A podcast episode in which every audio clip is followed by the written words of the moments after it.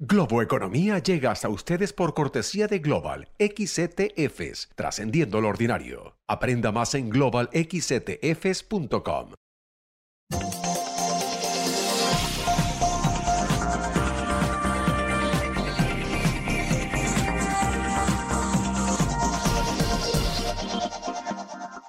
Hola, ¿qué tal? ¿Cómo están? Soy José Antonio Montenegro y esto es Globo Economía, hoy dedicando todo nuestro tiempo analizar el ciclo económico que atravesamos, plagado de nuevas incertidumbres no vistas hasta ahora, y de cómo la política monetaria, es decir, la actuación de la Reserva Federal y de otros grandes bancos centrales del mundo, pueden impactar esta coyuntura.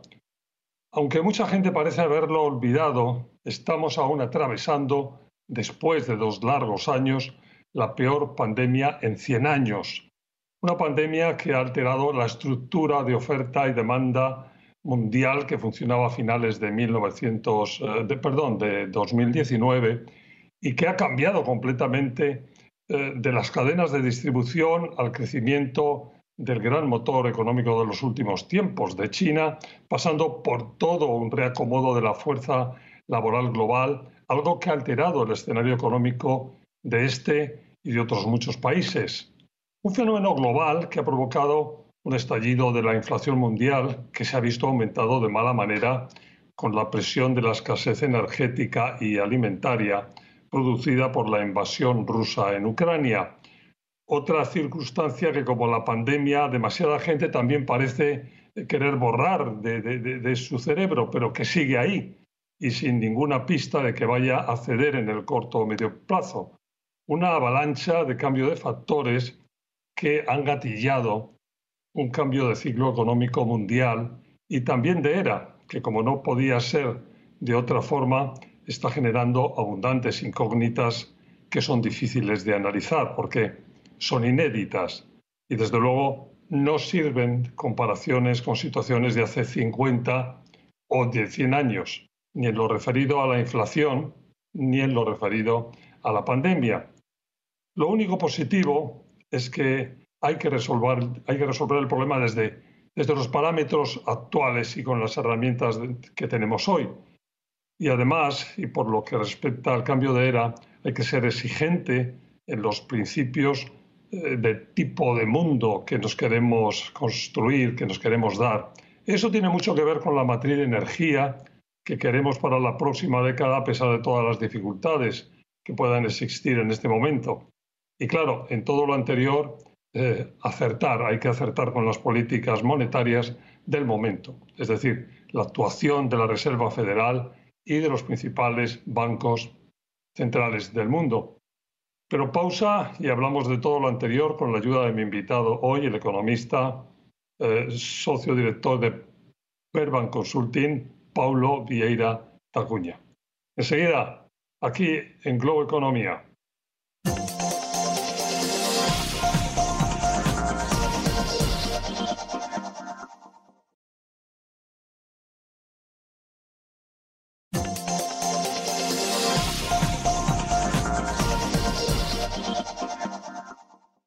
Nuevo, como les decía hace un momento, mi invitado hoy es Paulo Vieira da Cunha, eh, director de Verban Consulting, gran prestigioso economista, conocido, eh, colaborador de este programa desde hace muchos años. Bienvenido, Paulo.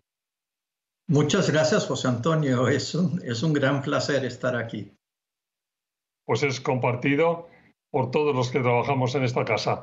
Eh, vamos a hablar hoy de, bueno, el gran tema de los últimos tiempos y seguramente de los tiempos que vienen, la inflación y el cambio de ciclo, que es importante mezclar estos dos conceptos, ¿no? Y lo primero que yo creo que hay que, eh, bueno, preguntarte y, subrayar y, ver si estás o no de acuerdo, es que a pesar de toda la, el ruido que se escucha sobre lo mal que están las cosas, la inflación, la economía, el desastre, donde podemos entrar en una recesión, o sea, hay un, un discurso pues muy tremendista y catastrofista, obviamente orquestado, muy político eh, por determinadas eh, partes de, la eh, comunicación y de los partidos políticos del Partido Republicano y de los medios como Fox o parecidos. Eh, pero claro, luego uno ve las cosas y no, el, empleo está en pleno empleo, las, eh, las, empresas han ganado en los últimos años más que, nunca, los, los, resultados empresariales no van mal, hay ahorros tanto de los particulares como, como de las empresas y la situación, desde luego, de catastrófica económicamente no puede calificarse. ¿Es así o, estoy haciendo una descripción demasiado demasiado eh, ideal o, o rosy? No, yo estoy de acuerdo contigo. Yo creo que eh, especialmente la economía de Estados Unidos está, está aguantando bien. O sea, aún con el shock de la invasión rusa y todo lo que ha pasado más recientemente en los últimos meses con, con, con la cuestión del precio de la energía, la economía americana sigue expandiendo y particularmente el consumo. Eh, aunque Claro, todo está en una tendencia de menor crecimiento que lo que hubo en 2021, que fue extraordinario. La verdad es que la economía continúa en expansión y uno va a ver este año un PIB eh, algo cercano, un poco abajo del PIB potencial. O sea, eh, eh, no hay nada de desastre en la economía americana en este momento. La cuestión es qué es lo que va a pasar en 2023 y adelante. Y ahí hay un foco puesto con especial intensidad en lo que haga la política monetaria, la Reserva Federal, que es muy importante. Bueno, ha cambiado desde el mes de marzo la dirección, está subiendo tipos de interés, ha ido un poco progresivamente hacia arriba y hay unos targets o hay una...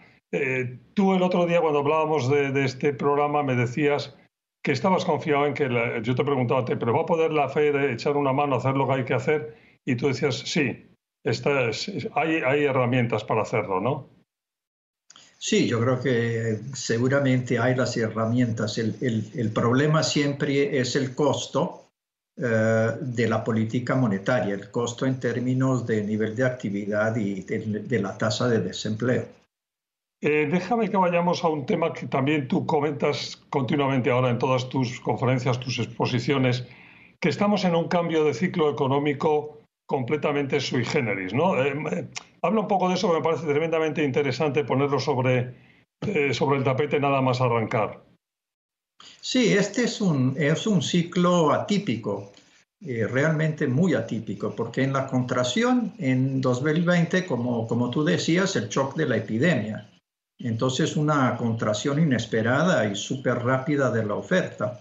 Y para combatir la epidemia, el objetivo de las políticas puede cerrar la economía.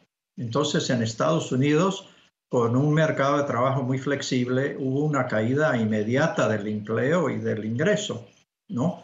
Entonces, eh, si uno piensa en el posguerra, los ciclos, digamos así, más normales, son de aproximadamente cinco años, dos en la contracción, tres en la expansión, digamos, en promedio. Y este ciclo fue de dos años, uno en la caída y uno en la subida. Vamos a darnos que ir a una pausa. Cuando volvamos nos ocupamos de los posibles y más probables escenarios monetarios en, este contexto. Es decir, qué es lo que es más probable que, que lo que puede hacer la Fed y, y, lo que es más probable que haga para combatir la inflación. Eh, pausa y volvemos con más Globo Economía. Sigan con nosotros.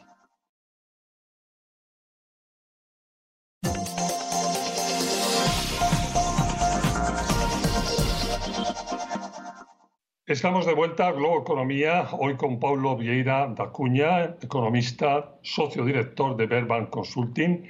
Estamos hablando de inflación y de cambio de ciclo. Bueno, en este bloque queríamos centrarnos sobre todo en la pelea o en la lucha o en el, intento de combatir la, inflación por parte de la Federal Reserve en Estados Unidos y todas las implicaciones que eso tiene globalmente. Y ahí tú me has explicado repetidas veces que hay distintas, lo que decíamos antes, que se puede hacer, hay distintas alternativas, pero hay unas más probables que otras. ¿Cuáles son las, dos o tres más significativas que hay que, que, hay que examinar para, para decir qué se puede hacer en estos momentos con cierto eh, seguro de éxito? Bueno, yo creo que hay que empezar que yo soy de la opinión que la Fed no, no ha estado, digamos así, dormida en, en, la dirección. Yo creo que eh, realmente ha respondido correctamente. Es obvio que si, hubieras, eh, si hubiera conocimiento del shock de la, de la guerra de Ucrania, eh, hubiera tomado otras medidas ya en, en, 2021. Pero no sabiendo eso, yo creo que ha, actuado hasta ahora de una forma correcta. Lo, lo que hay de, de, de, mucha incertidumbre es cómo este, este proceso de, contracción monetaria va a continuar. Y yo creo que podríamos discutirlo en tres escenarios, ¿no? Eh, el escenario más adverso, que mucha gente eh, le pone alta probabilidad, pero yo le pongo baja probabilidad, es que los choques de oferta continúan y, y contaminan aún más las expectativas, ¿no?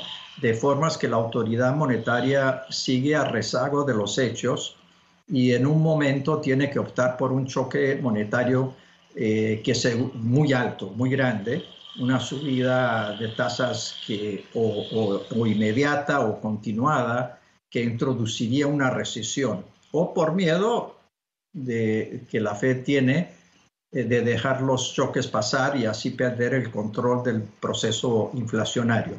¿no? Entonces eso sería eh, realmente una, un escenario adverso. Eh, un escenario dichoso, que yo tampoco le pongo mucha probabilidad, es el llamado soft landing, ¿no?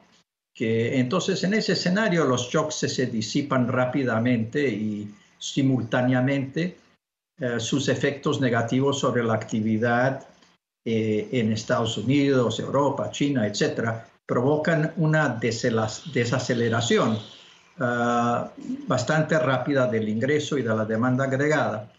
Y entonces eso tiene efectos positivos sobre la inflación ah, y como la economía americana va un poco adelante, la fortaleza del dólar ayuda aún más al proceso de desinflación y al proceso de contracción de la demanda agregada, de maneras que el ciclo de alta de tasas puede ser interrumpido antes de provocar una recesión. Entonces, eh, ese, digamos, es el, el, nirvana y varias casas grandes aquí en Estados Unidos continúan creyendo que eso sería posible. Entonces, básicamente, la tasa llega a 3,5% y, y se queda ahí eh, y ya en 2024 empezamos a ver eh, una, una, una, reversión de la política monetaria eh, con la tasa volviendo ah, más hacia abajo.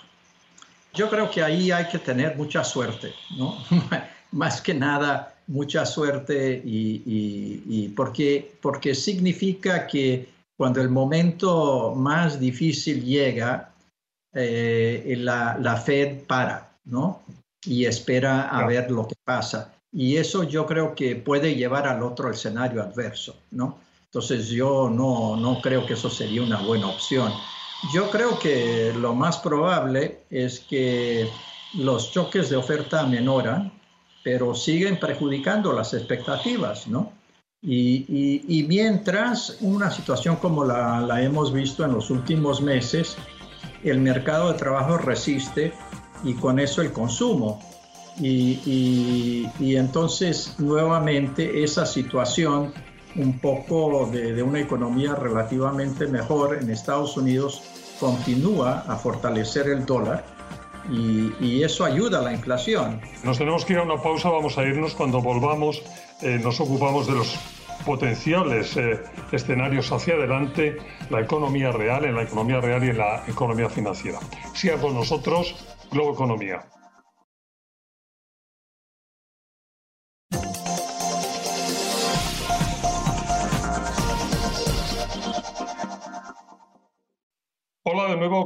Estamos hoy hablando de la inflación y el cambio de ciclo con Paulo Vieira da Cuña, economista, eh, socio director de Verban Consulting.